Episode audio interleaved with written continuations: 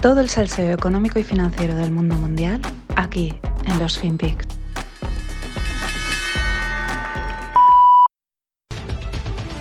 Good morning, Joe. So Pfizer reporting results on its oral antiviral drug for COVID coming in at 89% and reducing the risk of hospitalization or death from COVID.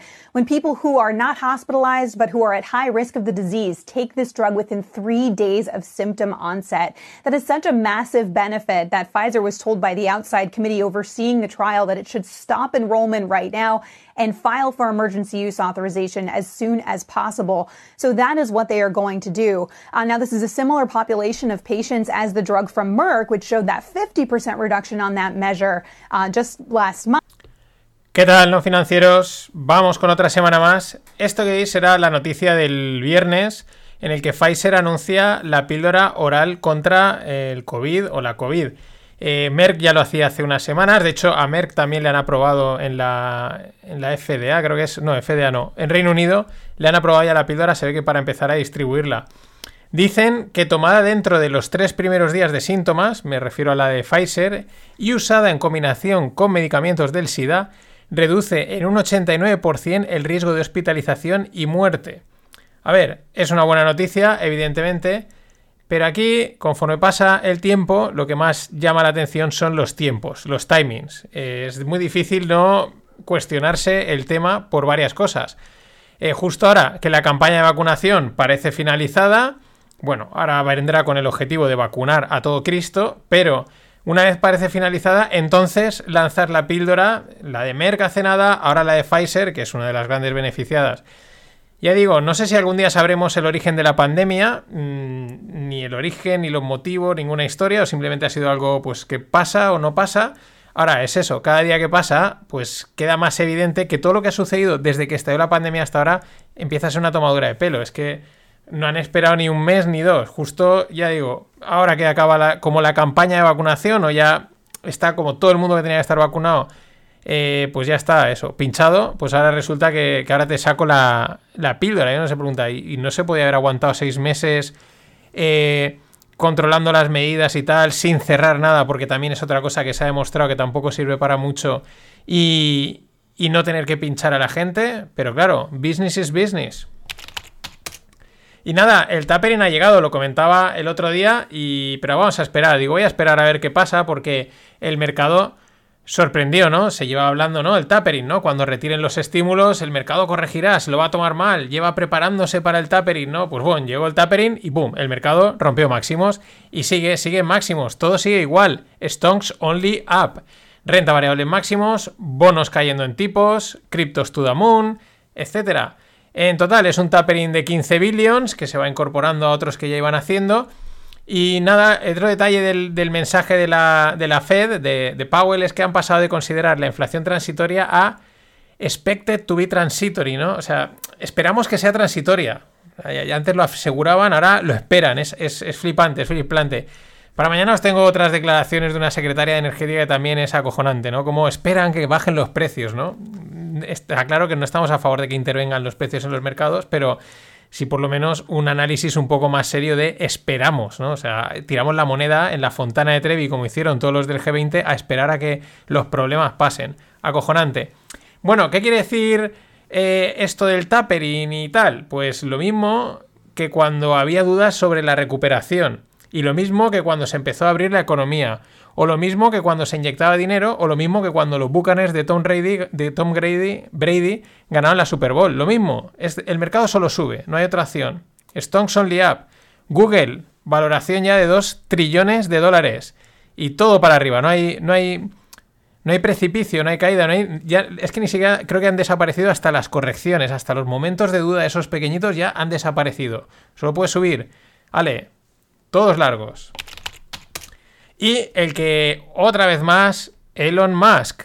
Que rima más mala. Pero da igual, porque es que el tío este fin de semana no se puede estar quieto y la volví a liar en Twitter, pero además gorda, en Twitter y en los mercados.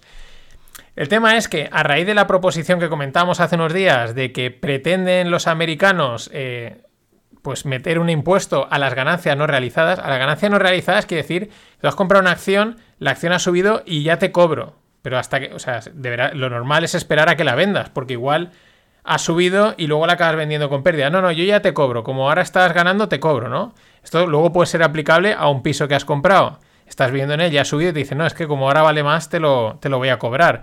O una empresa que has montado. Pero bueno, ahí está el debate. Mm, el globo sonda, o más que globo ya, Zeppelin, está lanzadísimo. Y entonces salía Elon Musk y decía lo siguiente, dice, bueno, pues se ha hablado mucho del tema de las ganancias no realizadas, eh, de formas de evitar los impuestos, etcétera, y entonces él proponía vender sus, un 10% de sus acciones de Tesla.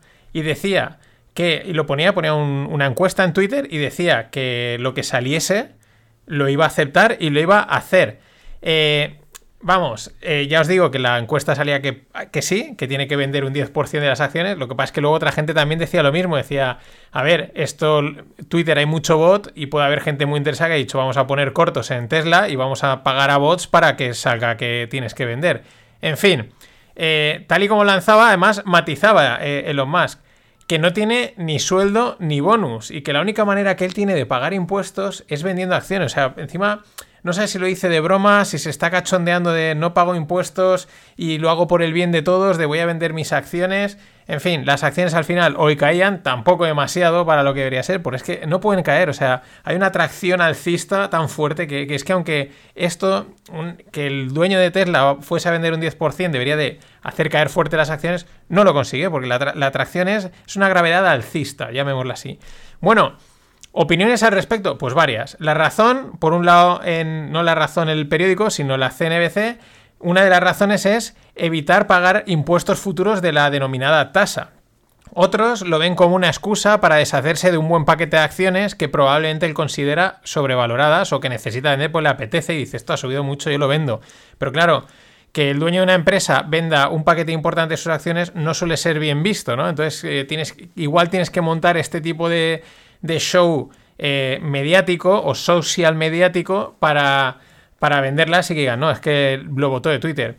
También puede que se esté protegiendo eh, frente a la jugada de una explosión gamma que podrían estar preparando los hedge, los hedge funds perdón, contra Tesla. Esta es la movida de la que os hablaremos en el Stones and Bola de esta semana. Eh, un escenario raro, pero solo por el hecho de ser raro vale la pena considerarlo y analizarlo. Y me cuadra, ¿no? Justo la semana pasada salía este escenario, empezaba a rolar un poquito por Twitter y este ahora sale diciendo que él vende un 10, que sería como una protección para que no lo utilicen de conejillo inda. Yo qué sé. O lo, igual lo más sencillo es que el tío se levantó, le dio por ahí, le pareció divertido y ahí estamos. Pero es que para remate, eh, el remate ya de todo, es una respuesta que el tío le mete Elon Musk al senador Ron Wyden de, de Oregon. Claro, este senador le criticaba en Twitter la decisión de una decisión financiera tan importante que puede afectar bastante en los mercados, eh, dejarlo en manos de Twitter, ¿no? Contestación de Elon Musk. Que porque en, en la foto de perfil del, senador Wyden eh, tenía cara de haber, llegado, recientemente al orgasmo. Why, why does your profile pic look like you just came... O sea... Pero vamos... Mm, eh, nada, es que ya da igual todo. O sea, es el trolling chef absoluto, no importa y me meto con quien haga falta. Veremos esto cómo acaba, porque la verdad es que el personaje está cogiendo ya un nivel de, de no sé cómo definirlo, que, que, no sé. La verdad es que no sé. O sea, hay veces que es divertido, hay veces que dices, pero está loco totalmente. Es Elon Musk. Y este fin de me llegaba eh, por Twitter un, paper muy interesante. ¿Qué es un paper? Un paper es una publicación, una investigación, normalmente académica, suelen ser doctorados. Eh, pues bueno, una investigación en profundidad de cosas. Y era un paper sobre mercados, ¿no? Y sobre las FAN. Y tenía unas conclusiones muy interesantes. Dice que desde que se acuñó el término FAN, y FAN es Facebook, Amazon, Apple, Netflix, Google, que ahora son MAN o manga, por el cambio de meta, bueno, desde que se acuñó este término, estas grandes tecnológicas eh, no, han mojado, no han mostrado mejor rendimiento que anteriormente. Es decir, antes, cuando no estaba el término fan, cada una por su cuenta, pues lo hacía muy bien, ¿no? Incluso alguna mucho mejor que otra, ¿no? Había como una, gran, una diferencia en algunos casos. Pero desde que se acuñó el término fan, parece como que se han atenuado los rendimientos entre ellas y se. porque los inversores las operan, las compran y las venden como las cinco juntas, ¿no? Es como, pues, ¿en cuál me meto? Pues me meto en las cinco, ¿no? O sea, ¿por qué mejor Facebook que Amazon? No, no, compro las cinco, ¿no? Y eso hace que se atenúen los rendimientos y que al final se hayan comportado como una especie de, índice, ¿no? Estén correlacionadas entre ellas, hayan movimientos que se van moviendo unas a otras. Eh, muy interesante las conclusiones de este paper, os dejo el enlace en la newsletter y sobre todo por, también los términos que corren, ¿no? La importancia de la comunicación de una narrativa. Ya veis qué tontería, porque le han llamado fan, pero tiene un efecto psicológico en los inversores que al final dicen, una no, voy a operar las cinco. Y eso al final efecta en que eh, se atenúan, ¿no? Súper interesante este paper. Y para cerrar esta parte, eh, la gracia financiera. Antes le llamaba el, fan, el fanfic, el fanfact, perdón, pero vamos a decirlo en castellano. La gracia, ¿no? el chiste, la gracia financiera. Y, claro, el Banco de Canadá achaca los problemas de inflación al cambio climático.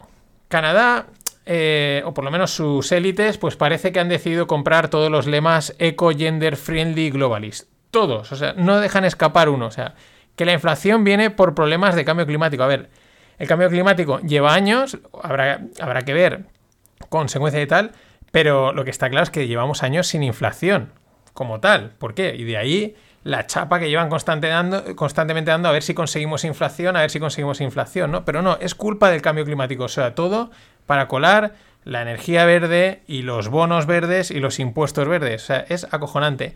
Otra cosa muy interesante, otra conclusión que empiezo a tener muy clara, hay que desconfiar mucho, mucho, mucho de los presidentes con cara bonita, porque creo que son peligrosísimos.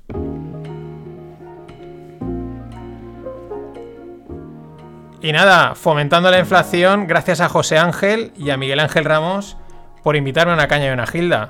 Eh, a vuestra salud. Vamos con el mundo tequi.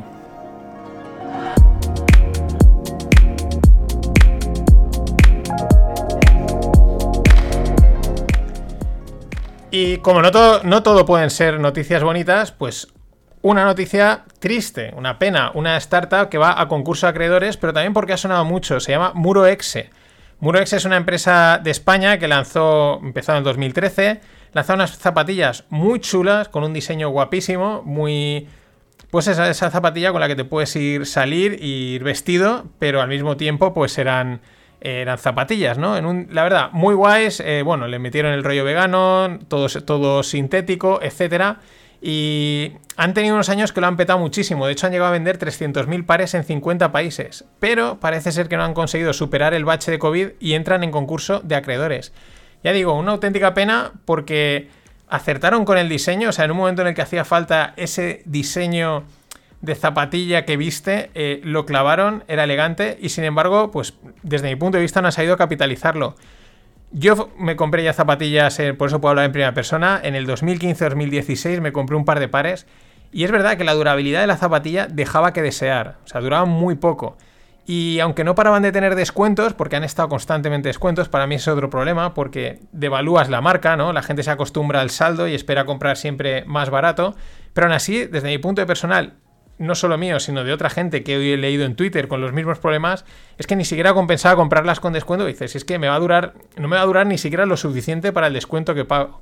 Entonces, ese es el tema, ¿no? Y otra cuestión interesante, aparte que el COVID les ha hecho mucho daño, que no hay ninguna duda, eh, también es verdad que parece que han intentado, llevan o intentaron crecer muy rápido y quizás no era, no era un modelo para crecer tan rápido, era un modelo para ir consolidando una marca, una imagen, eh, vender las zapatillas más caras. Mm, yo es mi opinión, opinión totalmente personal, pero aún así no deja de ser una pena. Y bueno, Tarantino ha vendido siete escenas inéditas de Pulp Fiction vía NFTs. Lo ha hecho en Secret, que es una, pues una blockchain de estas para NFTs. Y bueno, eh, espectacular, espectacular porque esto sí que es adopción. Lo siento, es así. O sea, los NFTs no llevamos ni un año, existen de hace tiempo, algunos, algunos ya os habíamos comentado, pero el boom del NFT empieza apenas hace un año. O sea, apenas en este 2021, pues yo qué sé, por ahí, no llevará ni un año como boom total. Y no para de subirse gente al carro y aparte de que pueda haber un poquito de burbuja, que seguro que la hay, pero no deja de ser, este es un ejemplo muy claro. Oye, vendes el NFT, eh, es una inversión, porque tener una escena de Tarantino, pues seguro que es una inversión. Y ya digo, me parece espectacular día tras día, más allá del boom, de lo exagerado que pueda ser en algunos aspectos, la adopción que está teniendo los NFTs ya Tarantino nadie le ha pagado por hacer esto. Lo habrá hecho porque le ha rotado totalmente y a lo mejor por experimentar. Así que, perfecto. Nada más. Hasta mañana. Que invierta su puta madre. In Sturgis, Michigan, it is $2.89 a gallon. I guess that's better than in California. What is the Granholm plan to increase oil production in America? Oh my God. that is hilarious. Would that I had the magic wand on this. As you know, of course, uh, oil is a global market. It is controlled by a cartel. That cartel is called OPEC, and they made a decision yesterday that they were not going to increase beyond what they were already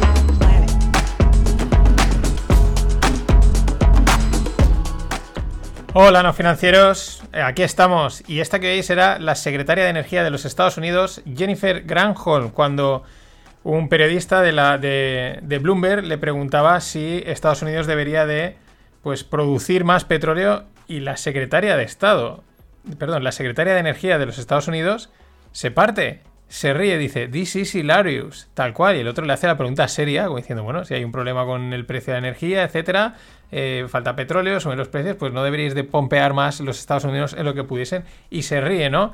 Eh, si veis más vídeos de esta, de esta secretaria, que ha salido últimamente bastante, pues porque, bueno, pues porque es bastante divertido dentro de lo que de lo tragicómico, ¿no? De lo, de lo cómico, de lo trágico que es que una secretaria de Estado encargada de la energía, pues se ría y y apele a, bueno, el otro día creo que comentaba por ahí, a ver, esperaba a ver, a ver si los precios caen, ¿no? Es un poco, bueno, vamos a cruzar los dedos, lo mismo que os comentaba ayer.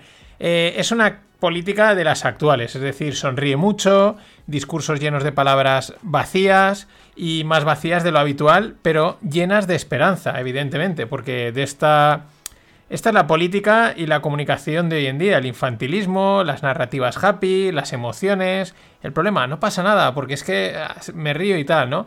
A mí, siempre que observo a toda esta tropa, porque son ya a nivel mundial, pues me recuerda mucho al título de Star Wars 4, sí, sí, la, la segunda de las antiguas que se llamaba A New Hope, una nueva esperanza, ¿no? Es que de eso se trata, de distraer sin que decaiga el ánimo constantemente a New Hope. Pero que no pase desapercibido otro detalle del discurso, aparte de que se ría, discurso anti-OPEC, ¿no? O echándole ahí las culpas a la OPEC, lo mismo que lleva haciendo Biden ya bastantes semanas, que dicen directamente esto es un cartel, es cosa de ellos, que suben el, precio del petróleo. Y bueno, pues mm, tampoco dice ninguna mentira eh, con lo de que es un cartel, pero también es verdad que probablemente pues, sea un discurso, una manera de no asumir las culpas, de echar balones fuera y de no pues contarle a sus ciudadanos lo, que hay, ¿no? Y decir, no, no, es que la culpa es de aquellos que están allá cuando estáis todos en el mismo, sobre todo siendo un país como es Estados Unidos y con las relaciones que tiene con Arabia Saudí. Pero bueno, seguimos. Este, este ejemplo de Jennifer Granholm, pues es uno más de esta locura, podríamos decir, que vivimos actualmente, en donde, pues quizás un poco para generar un tweet o para generar un, un titular, pues se exagera todo, se lleva todo al humor y tal, quizás excesivamente, ¿no? Pero me gustaba un tuit que he encontrado hoy que decía, estamos en la fase de la burbuja en la que ya es muy difícil eh, diferenciar un titular si es real o es simplemente una parodia o si está influenciándote en algo o no. Nada que objetar a esto, es así, es el juego de el juego en el que en el que estamos y es que hasta Bloomberg, la mítica empresa de comunicación, pues ha caído en todo este rollo. Es verdad que pertenece al establishment y probablemente muchas veces las informaciones pues están teledirigidas, pero no deja de ser la verdad un medio bastante serio, con mucha información, con muchas mm, historias interesantes, muchas las traigo aquí, pero es que ha caído en el mismo juego cómico. Varios tweets en los que ya directamente los han comentado casi como lo comentaría cualquier tuitero normal que esté de WhatsApp por ahí. Que una cosa es el rollo divertido de las redes, de venga, vamos a darle un toque fresco, pero claro, hay, un, hay, una línea complicada que hay gente que puede pasar y otras que no. Y no sé, llama la atención. Al final, el otro día también, otra reflexión que me gustaba mucho es que dice, las noticias son entretenimiento. Y bueno, pues ahora mismo yo diría que estamos en un auténtico parque de atracciones. Pero vamos con qué falta esta semana, de qué hay escasez, dónde han subido los precios, la pintura, sí, sí, la pintura, la de, la de pintar las casas o lo que sea. Nada escapa a la crisis de la cadena de suministro y hoy le toca a, los, a esto, a las pinturas, los costes se han multiplicado por 3. Es que sube hasta el estaño de las latas, por lo tanto, más cara la pintura. Lo que más se ha disparado han sido los aditivos que se utilizan Y bueno, a todo esto hay que añadir que es una industria donde no abundan unos grandes proveedores a nivel global, o sea, digamos, muchos proveedores o grandes, sino que hay, hay también una tendencia a la concentración, cosa que casi pasa en cualquier industria, y claro, con ello se favorecen los cuellos de botella, y a esto hay que añadir eh, la situación de la, de, actual de, estrés en, en, la cadena logística, ¿no? Así que, pero bueno, os dejo en la newsletter un hilo de Margaret Rigasaet donde, pues bueno, de, un artículo del Financial Times, pues da algunos detallitos más por si alguno trabaja en el sector y quiere estar al tanto de, de lo que sucede. Pero bueno, otra cosita más que lo está pasando mal, la pintura. Y vamos con el Baltic Dry Index. Tres cosas. Lo primero, el dato. El Baltic Dry Index lleva una caída del 60% desde el 7 de octubre. ¿vale? Reflejando con ello una caída en el coste del transporte marítimo de materias primas. Bueno, eh, es interesante, ya lo hemos comentado, este índice mide el, lo que el transporte marítimo de materias primas y por lo tanto a veces se toma como un indicador adelantado de lo que podría estar pasando en la economía.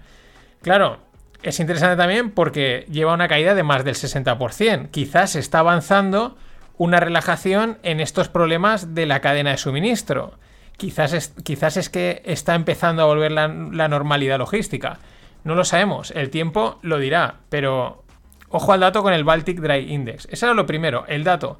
Lo segundo, la historia del Baltic Dry Index. Todo viene a, a través de un hilo que me pasaba ayer, creo que un oyente, eh, porque me lo pasaba por Twitter, y, el hilo era de Fernando Rodríguez, donde, bueno, aparte de comentar esto, analiza un poquito más la historia del Baltic Dry Index, que está súper interesante lo que más me ha llamado la atención es que es un índice que está permanentemente, o sea, está cerrado, permanece cerrado solo a navieras, solo cotizan ahí las navieras. Y claro, por un lado, evitar la especulación, como por ejemplo sucede con el mercado de CO2, que ahí se meta cualquiera y digamos las ansias financieras dominen un índice que tiene un impacto económico, pero por otro lado también es verdad que favorece el control tipo cartel, que decía Granholm, ¿no? Al final son tres, cuatro navieras las que están ahí metidas y bueno, ya sabemos también que con los contenedores han hecho lo que han querido.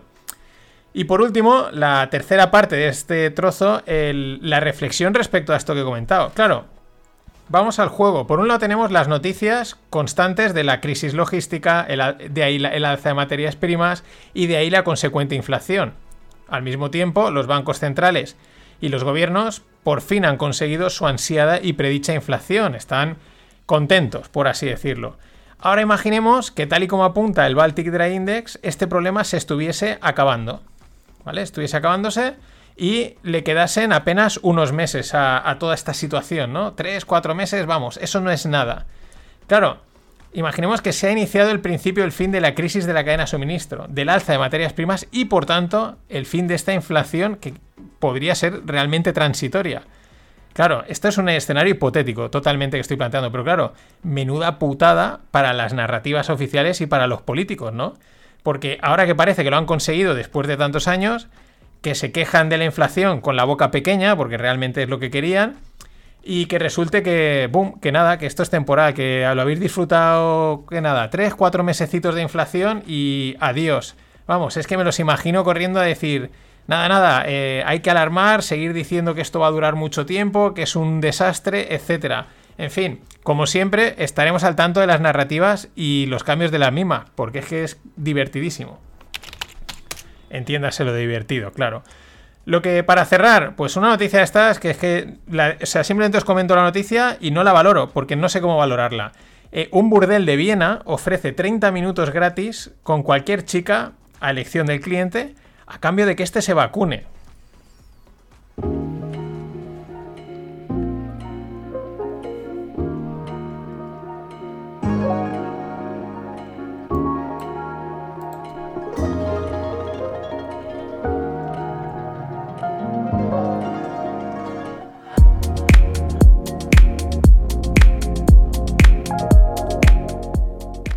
Y vamos con el mundo tequi. ¿Os acordáis de GPT-3?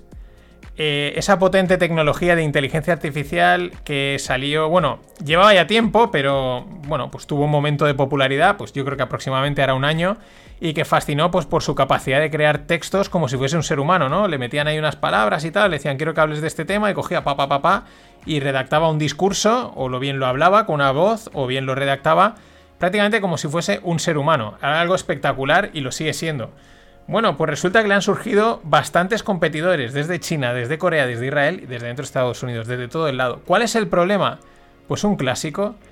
Claro, eh, esta tecnología pertenece a la empresa OpenAI. Entonces, un clásico. Si cobras pronto, tú tienes algo y empiezas a cobrarlo pronto, pues te van a pagar poca gente y no creces, ¿no? Porque tienes una barrera de entrada que se llama precio. Y habrá mucha gente que dice, yo no sé si esto le voy a sacar partido, no, no sé si me compensa pagarlo, etc. Si no lo cobras, pues no ingresas, ¿vale? Es probable que crezcas, pero igual no sobrevives, porque necesitas los ingresos para vivir. Es uno de los grandes eh, dudas en este sentido, prácticamente en un montón de negocios en el mundo tecnológico hoy en día. Estoy hablando sobre todo en los inicios, cuando ya están más consolidados, ya es distinto, ya tienen un nombre, una marca, etcétera. Bueno, pues OpenAI optó por cobrar el acceso a esta tecnología, probablemente quizás demasiado pronto, y claro, le han surgido competidores por todos los lados. Es verdad que si no lo cobras y lo abres, pues igual la gente te copia, ¿no? Y, utiliza tu algoritmo para desarrollar el suyo, el suyo. Pero aquí parece que lo que ha pasado es que la gente ha dicho, nosotros no vamos a pagar y vamos a montar los nuestros que quizás ya los tenían también avanzados, todo se ha dicho. Y pues eso, han salido un montón. Y está interesante el tema, pero parece que GPT-3 ha, perdido esa oportunidad, ese reón inicial que tuvo.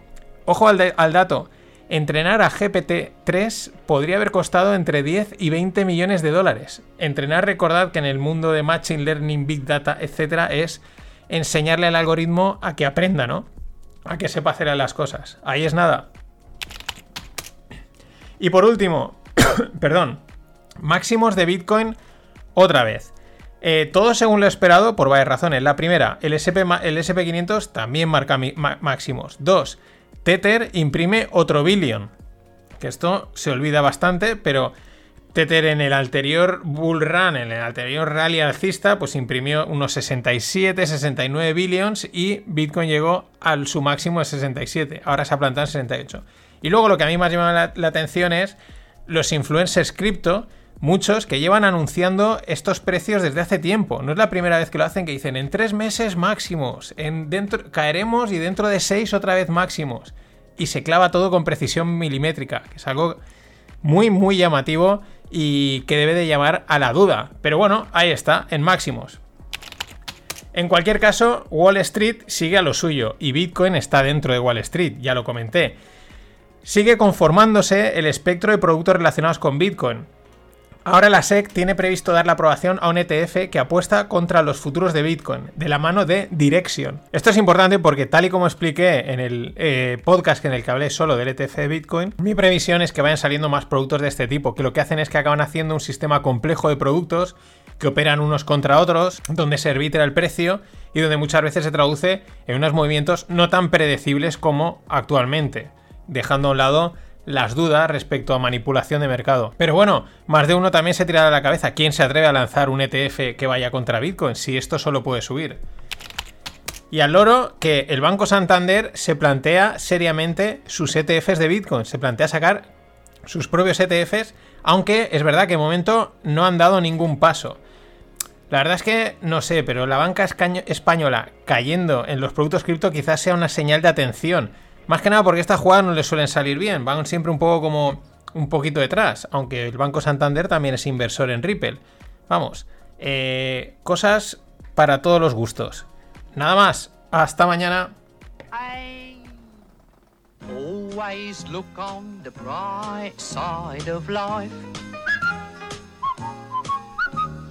Always look on the light side of life. Fatih Birol, who's done a great job, in my judgment, at the IEA, he's turned it into a genuine watchdog and, and mm. motivator, uh, told me the other night, and, and he's now a report that I think is out publicly. If you take all of what has been put on the table here in Glasgow, that is to say, all the NDCs, but all the other, mm. the forestry initiative, the deforestation target, the methane target, you add all the initiatives, he said if everybody does what they promised to do, we would be at 1.8 degrees. Mm. Think about that, folks. The notion before we came here that we could be halfway through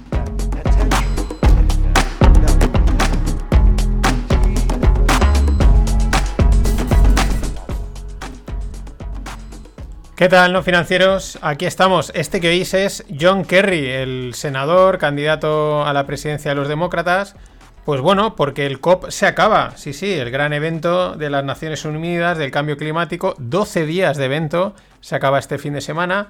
Este es el último corte que os voy a poner. Es interesante porque, bueno, dice, es que si, si hacemos todo lo que la gente está diciendo, esto sería la leche, ¿no? Pero él está en el meollo, ¿no? Aquí eh, lo que llega, lo que la conclusión que sacas de esto que la, mi reflexión es que este, este es el evento global, ¿no? La, reunión de las Naciones Unidas, el evento, 12 días. Es que son 12 días de charlas, conferencias, reuniones, mm, pues bueno, para medidas, propuestas, etcétera, ¿no? Y, pero este es el evento global. Luego esto tiene las réplicas, cada uno no de este mismo, sino las que montan pues cada país, cada región, cada ciudad, cada municipio, porque pues hay que hablar de estos temas, ¿no? Y claro, ¿cuánta gente vive de esto al final? O sea, esto es una historia, es un, ¿vale? El, medio ambiente hay que cuidarlo, pero también es un poquito de problema generado, ¿no? Problema generado pues para generar aquí, desviar la atención. Al final aquí tenemos políticos, asesores, consultores, eh, cuya ocupación es hablar y hablar, propuestas, ideas, medidas, bla, bla, bla, que dice Greta Thunberg. Y claro, además de esto, pensad que hay que montar el circo, o sea, todo esto, la agencia, agencias de eventos, agencias de comunicación, agencias de marketing, en fin, Toda una industria basada en medidas al aire, objetivos lejanos, buenas intenciones y toda una industria para desviar la atención, como comentaba Ismael Clemente, porque al final está todo el mundo con el que se emite más carbón, que si no, no sé qué, y mientras pues por detrás van colando, van colando cosas, ¿no? Como es que lo decía, lo decía. También a la manifestación, ¿qué queréis? Environmental, pero si yo soy de pueblo, environmental lo que queráis, ¿qué queréis? Así lo decía, tal cual, ¿no? Pues si yo soy de pueblo, lo que queráis, yo me subo a la manifestación. Y claro, mientras, lo que decía, mientras eh, el problema parece que lo va a solucionar la energía nuclear. Sí, esa gran apestado durante años que ahora necesitan colar como verde. Perdón, como energía de bajas emisiones. Es que verde es demasiado descarado. Eh, siempre lo ha sido. Ahora lo que pasa es que es la contradicción entre la turra antinuclear que llevas dando años frente a la realidad, que la realidad es la necesidad. Eh, conclusión, pues desviar la atención y tiramos de nucelar, que decía Homer. Con estas dos noticias, eh, primero, mm, por primera vez en, décadas, Francia va a relanzar la construcción de reactores nucleares y va a seguir desarrollando energías renovables. Esto es un titular de Macron muy bueno, ¿no? O sea, eh, vamos a seguir con nucleares, ¿no? Es como una manera de, suavizar el impacto de la noticia y dice, vamos a, volver a construir reactores. Ah, y renovables también, no os preocupéis, ¿no? Así lo hacemos como la, energía nuclear más renovable, que ya digo, es la más barata, la que menos espacio consume, la que más genera, etcétera, ¿no? Pero claro, llevas años echándole pestes y ahora tienes que tirar de ella. Lo mismo sucede en Gran Bretaña. Ya lo comenté creo que la temporada pasada, pero respalda las mini centrales nucleares que ha desarrollado Rolls-Royce. Eh, en un intento de alcanzar emisiones netas de carbono cero. ¿eh? Fijaros lo, bien que juegan con la comunicación y cómo mezclan un mensaje eco-friendly, etcétera, eh, energía renovable, carbón cero, con lo nuclear que llevas años dándole palos. Esto es un proyecto muy interesante de, en vez de hacer centrales nucleares del tamaño que tenemos todos en mente, pues son unas centrales mucho más pequeñas, más baratas de hacer eh, y por lo tanto, pues mm, se pueden construir muchas, ¿no? Ya digo, al final eh, vamos a desviar la atención porque por detrás tenemos que tirar de nuclear. Quizás este siempre era el objetivo. Y vamos con los chinos, con los asiáticos, eh, sin dejarlo environmental, si yo soy de pueblo. China convertirá su polución en pienso para animales. Esta noticia me la pasaba mi amigo José Manuel Pesudo, que ya lo conocéis muchos. Y bueno, súper llamativo, ¿no? O sea, cogen el, eh, la polución, en pocas palabras, la mierda que hay en el aire y mediante fermentación, etcétera, tal, pues lo transforman en delicious food. Os dejo en la newsletter la infografía que es, pues eso, muy, también muy, muy marketingiana, ¿no? Delicious food. Eh, bueno, los investigadores chinos aseguran haber encontrado un método con el que pueden producir proteínas a gran escala de las emisiones de gases de las industrias. A ver, si ya a veces no sabemos qué comemos, en el futuro esto va a ser una fiesta. O sea, el juego de adivina qué es lo que me llevo a la boca. Delicious Food, seguro. Y siguiendo en China, Xi Jinping sigue su camino para consolidar su poder como tercer, con su tercer mandato. Eh, a ver, nada nuevo en las intenciones de cualquier líder global en los últimos tiempos. Se les ve el primero a todos. Al menos esto no lo ocultan. Putin, Xi Jinping, etcétera, primera que ya sabes por demás, pero no lo ocultan. Dices, si yo quiero estar aquí de por vida, yo quiero hacer aquí lo que me dé la gana. La pregunta es la de siempre. Vale, bien, venga, esto vamos por hecho. Pero ¿esto cómo afecta a la economía? Hay dudas, hay dudas de si realmente esto puede ser bueno para la economía china o al contrario, más bien malo. No lo sabemos, hay dudas. Donde cada vez hay menos dudas es en el aquí no pasa nada del sector inmobiliario chino. La, por un lado, la empresa Fantasía Holdings ha reiniciado su cotización en bolsa y se hundía. Vamos, era evidente.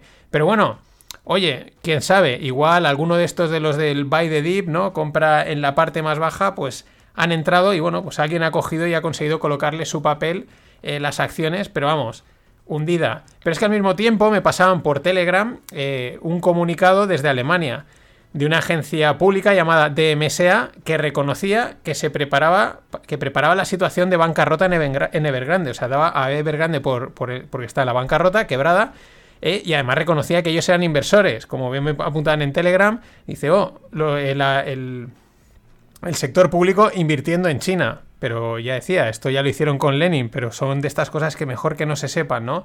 Aquí el ejercicio que tenemos que hacer es ir a la pizarra y escribir 100 veces lo siguiente. Evergrande, no hay, no hay riesgo de contagio fuera de China. Otra vez, Evergrande preguntándolo. No hay riesgo fuera de contagio de China. Y así hasta que se nos quede. Tranquilos, que no hay nada de riesgo.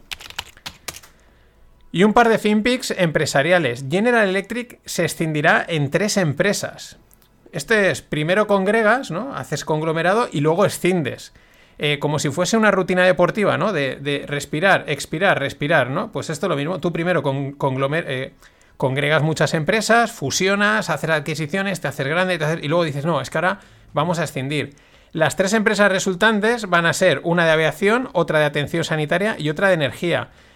Y aquí viene lo que mola, ¿no? Lo que nos gusta. Según apuntan, esto es para crear más valor para el accionista nos podemos reír, porque seguro que cuando hicieron las fusiones y las adquisiciones, eh, dijeron que esto, eh, para crear el gigante que soy, pues seguro que dijeron, eh, esto es para crear más valor para el accionista. Y ahora que dividimos, pues dicen otra vez, esto es para crear más valor para el accionista, ¿no? Siempre hay que crear valor para el accionista, pero vas, vas dando de un lado a otro, de un lado a otro. No sé, habrán sido igual algunos consultores que se lo han recomendado, o quizás es que se aburren y dicen, oye, ¿qué hacemos? Vamos a dividir la empresa. Ah, perfecto, de puta madre. Vale, contrata consultoras, tal, vamos a divertirnos un rato. Y Europa planea prohibir la venta del order flow, del libro de órdenes. Esto es lo que hacen muchas casas de trading americano, estilo Robin Hood, y con ello consiguen ofrecer pues comisiones bajísimas en la operativa o prácticamente sin comisiones, porque lo que hacen es vender tus órdenes, es decir, cuando tú dices voy a comprar Apple, pues esa orden le dice, mira, que este quiere comprar Apple. Y esto en microsegundos lo leen y te hacen front running. Compran ellos y te venden, ¿no? Y ahí ganan dinero. Eh, por un lado, pues podemos pensar, es una intervención de mercado, lo cual no mola. Oye, deja que la gente haga lo que le dé la gana, porque también tú como cliente, pues si te dicen, oye, tus órdenes las voy a vender, pues si estás de acuerdo, adelante, ¿no? Pero también es verdad que tampoco es mala idea porque por otro lado es una manipulación de mercado, o sea que hay una información privilegiada que estás aprovechando a tu favor. Así que ahí estamos, no sé si es bueno, es malo, si estar a favor o en contra. Buah, nos quedamos ahí en el medio.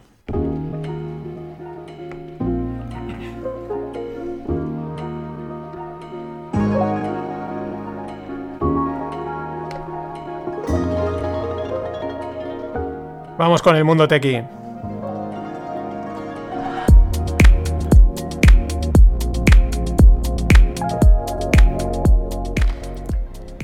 Y en el mundo techie, eh, no es una startup, pero como creo que es un concepto de startup, pues lo traigo. Hablo de Twitter.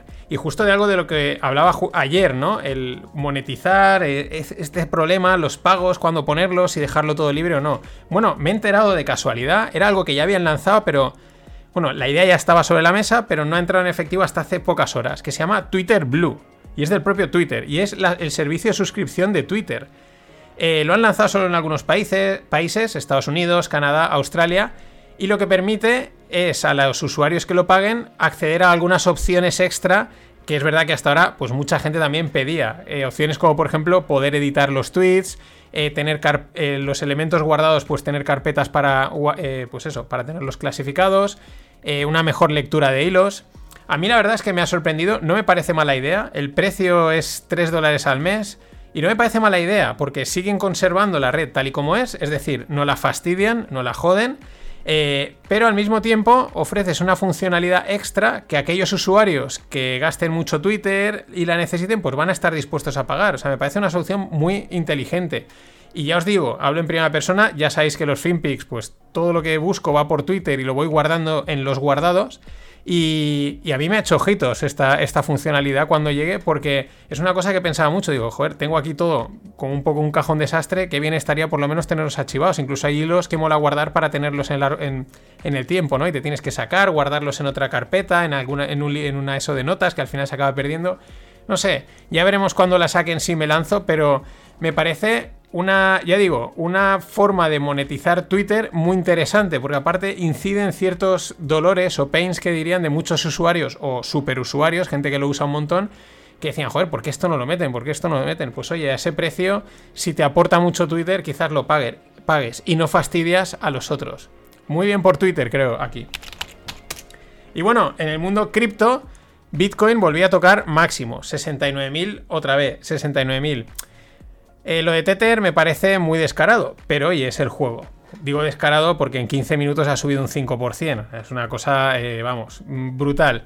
Pero bueno, esto es, pues eso, es el juego, igual que está el juego de los grandes bancos. Y hoy toca JPM, JP Morgan. Con este titular, Bitcoin debería rondar los 35.000 dólares.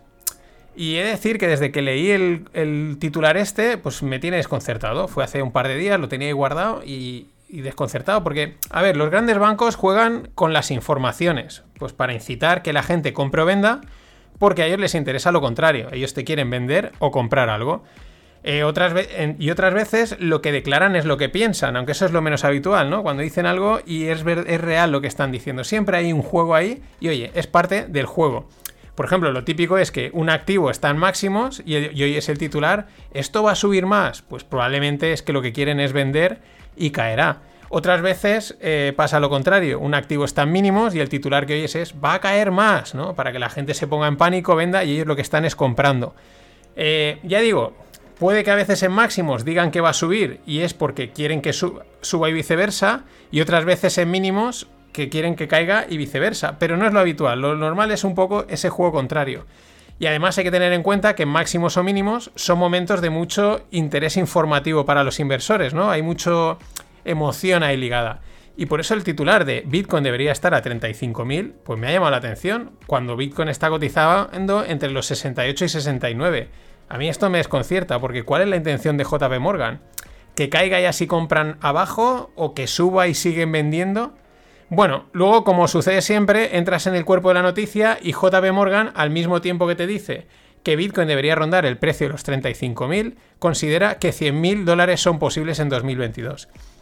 Eh, yo en parte la idea que transmite JP Morgan estoy de acuerdo, creo que tiene que haber un precio de equilibrio en Bitcoin que aún nadie sabe cuál es.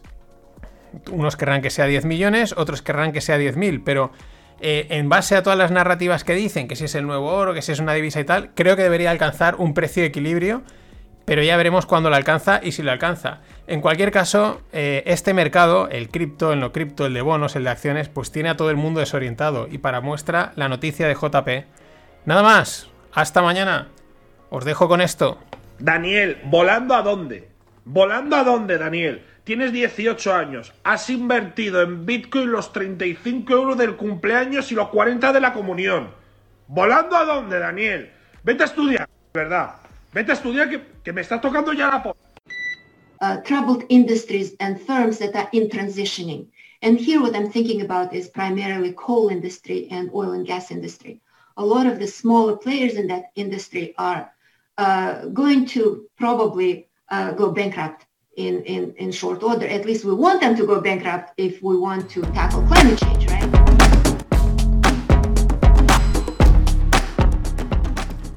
Hola, no financieros. ¿Qué tal? Bueno, yo hoy he tenido un día bastante ajetreado y aviso, no me ha dado tiempo a redactar la newsletter. Era uno de los retos para esta temporada y sabía que alguna vez pasaría eh, porque escribir pues cuesta dinero. Así que tiro de podcast eh, All School como primera y segunda temporada, sí, tirando el avia con, con algunas notas. Y bueno, en la newsletter podéis encontrar, sí, algunos, algunos enlaces y, infografías que están chulas. Bueno, esta que veíais era Saúl Omarova. Bueno, mm, ¿qué dice? Pues que dice que dice eh, que eh, compañías pequeñas de gas y de petróleo irán a la bancarrota y dice, o at least we want them to go bankrupt. O sea, o por lo menos nosotros queremos que vayan a la bancarrota si queremos cumplir con los, pues, con los objetivos estos de, de, la agenda eco-friendly. Eh, esto es terrorífico. ¿Quién es esta tipa? Bueno, esta tipa es, fijaros el nombre, Nomine for Controller de Currency por Joe Biden. O sea, nominada a controlar la divisa por Joe Biden. Eh, vamos, un parásito estatal, ¿no? De esta gente que pulula por ahí, que tienen cargos, que se dedican, pues a. y son capaces de decir, pero estas barbaridades, pero estas barbaridades escalan. O sea, queremos que unas empresas quiebren. O sea, una cosa es que por circunstancias económicas pues las empresas quiebren, oye, pues te ha pillado en un mal momento, eres una empresa pequeña, no te has defendido, yo qué sé, te ha venido la ola, bueno, estas cosas pasan, es ley de vida, eh, se crea, se destruye, etcétera, pero que tú digas, we want them to go bankrupt es para salir corriendo y todo con la excusa de, por lo de siempre, eh, lo que decía, te, sacrificas, ¿no? estás quebrando, vas al paro, eh, acabarás igual con deudas, pero no te preocupes porque es todo por un mundo más verde y más happy y mejor, ¿no? Claro, como tú estás cobrando la teta al Estado, pues es lo que tiene. Y bueno, eh, sobre la bocina, como el típico triple, quedan dos segundos, se tira hacia atrás, arquea y canastita.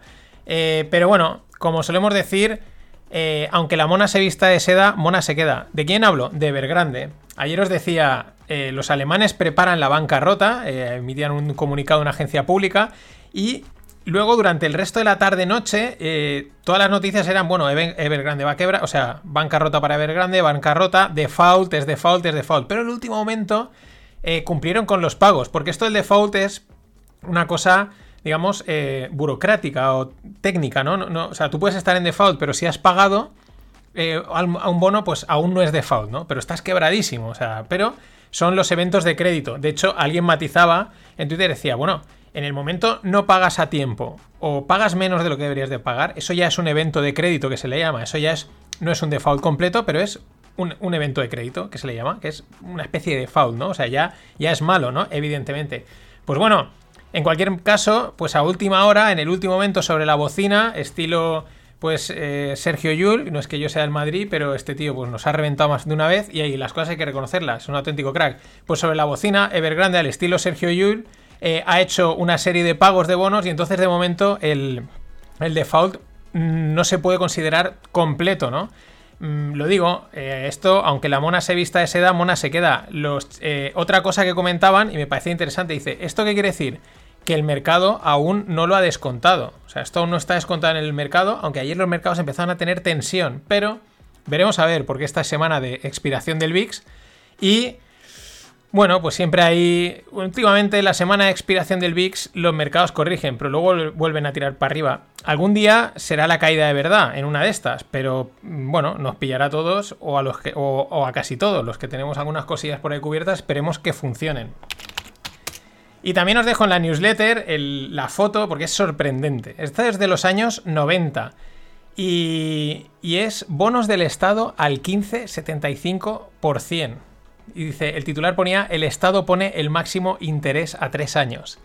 O sea, si no se te están iluminando los ojos, si no estás diciendo, ¡buah! 15-75% de rentabilidad, unos bonos del Estado a tres años. O sea, eso, vamos, eso lo sacan ahora y es que con los ojos, en 15-75%, es que es flipante. Pero bueno, eso en parte, si lo pensamos, eh, era normal. Pero eh, la reflexión es que quizás tiene, o sea, aparte de que en aquel momento se pagase, tenía mucho sentido. Vamos a poner el caso de España, que es de estos bonos. Eh, bueno, pues en los años finales de los 80, principios de los 90, había mucha infraestructura que hacer en España. Pero infraestructura que, los que, aparte de que los ciudadanos necesitásemos, infraestructura que iba a ayudar a desarrollar la economía. por ejemplo, hablo en primera experiencia, conectar Madrid y Valencia con la autovía fue un gran salto. Eh, con el AVE lo mismo, ¿no? Eso genera mucha economía, genera crecimiento, es decir, son inversiones que las hace el Estado y son rentables y por lo tanto, desde ese punto de vista, aunque en aquel momento se pagasen esos tipos, pues tenía bastante sentido, ¿no? si es que esto se va a rentabilizar, tú sabes lo que va a crecer a través de esta eh, eh, autovía o de este AVE o de este puerto eh, la cantidad de ingresos que vamos a generar. Vamos a pagar el 15,75 y podríamos pagar mucho más, ¿no? Sin embargo, en los últimos años, aparte de la represión financiera, los bancos, eh, los bancos centrales y toda la historia, que eso ya lo sabemos, pero es verdad que probablemente las inversiones que se hacen a nivel estatal a día de hoy no son tan rentables. O sea, las carreteras están hechas, sí, son mejorables, falta alguna carretera por hacer, alguna línea de tren, pero eh, veis la idea por donde voy, ¿no? No, está, no pueden ser tan rentables como las de hace muchos años, salvo que inviertas en Cabify y cosas así, ¿no? Y que te metas dinero en startups, que por cierto, muchos Venture Capital tienen fondos públicos invertidos, ¿no? Pero una pequeña parte, ¿no? Pero esa es la idea, un 1575. Es que no paro de mirarlo y de, soñar, decir, oh, ojalá, ¿eh? Es que eso es una pasta. Y bueno, lo que también es una pasta, y como los mercados están locos, pues ayer salía a cotizar Rivian. Rivian es la empresa de coches eléctricos que tampoco ha producido, creo que, ningún coche. Mm, competencia, evidentemente, también de Tesla. Y la que está invertida, eh, Amazon es una de las que no sé si está invertida, tiene una participación o la, le metió pasta al principio. Y bueno, pues lo que, lo que esperas, coche eléctrico, o sea, el combo, empresa de coches eléctricos, no ha producido, no ha sacado ningún coche a la venta. Y saliendo en hipo, pues to the moon, o sea, salió, en la hipo estaba a 78 dólares y, abrió a 106.75. En la newsletter os dejo un meme que me mola, o sea, lo resume perfectamente. Salen tres monos y pone eh, Rivian dos segundos de después, después de, de salir a cotizar. Y uno dice, ¿cuándo llegamos al trillón? porque así son estos mercados. Y es que ya sé que lo digo todos los días, pero es que es difícil, es que el tío es difícil no hablar de él, o sea, es que es, una máquina, el troll de Elon Musk, el rey de Twitter y de todas las jugadas. Bueno, os dejo una captura de pantalla, o sea, bueno, un recorte de un documento en el que se muestra que Elon Musk empezó a vender Tesla en septiembre. En septiembre, la movida del tweet y tal es la última semana. Esto explica también otra cosa. Si tú quieres vender un 10%, lo que, que es una forma en la que también operan las grandes manos. Tú cuando dices que has vendido el 10%, cuando dices que vas a vender el 10%, ya lo tienes prácticamente vendido. Tú llevas ya vendiendo poco a poco para no impactar el mercado y para vender en tu máxima cotización. Pensadlo bien.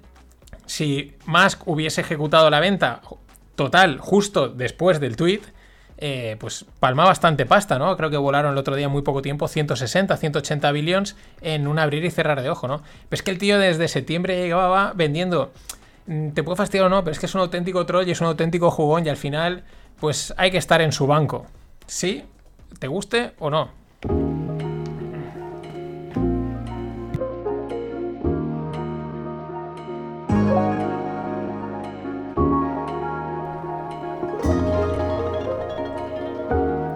Vamos con el mundo tequi.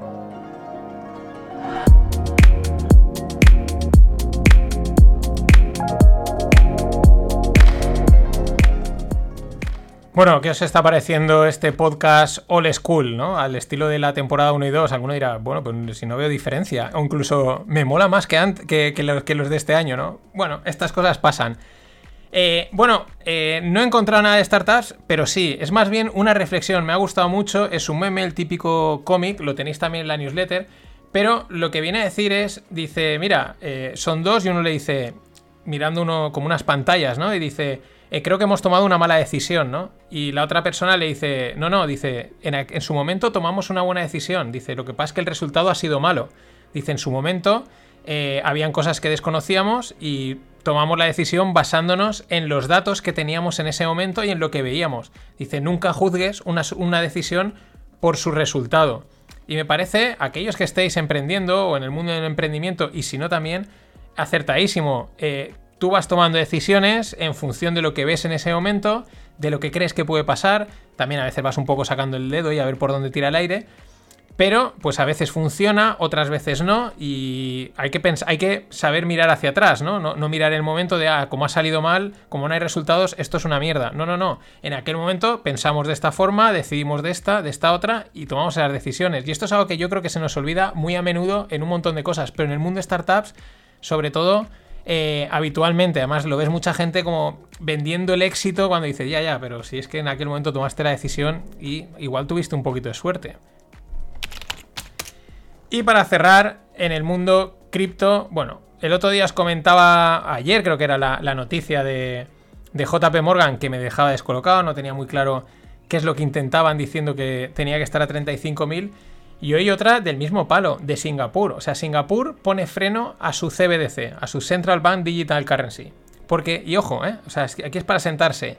Están preocupados porque podría pasarse de éxito la CBDC y debilitar la estabilidad financiera.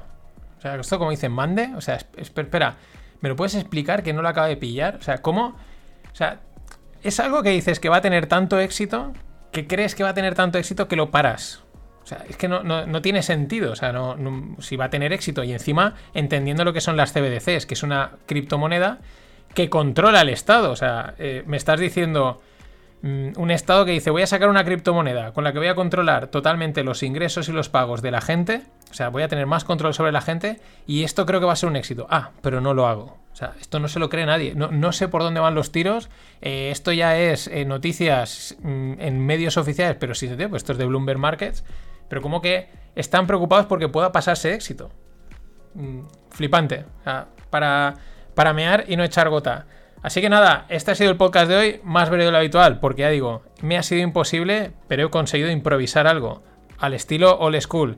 Nada más, mañana en la newsletter, luego en la newsletter del, del finde y el podcast, el Stones Volan Primas con Greg, que saldrá el domingo. Vamos a hablar del tema de Tesla de la jugada de las calls, el gamma squeeze y una movida rarísima que probablemente no pase, pero es interesante como ejercicio para entender lo que se cuece en los mercados por allí detrás. Muy, muy interesante el gamma explode. Así que nada, pasado bien, buen fin de, hasta el lunes. Ladies and gentlemen, the weekend.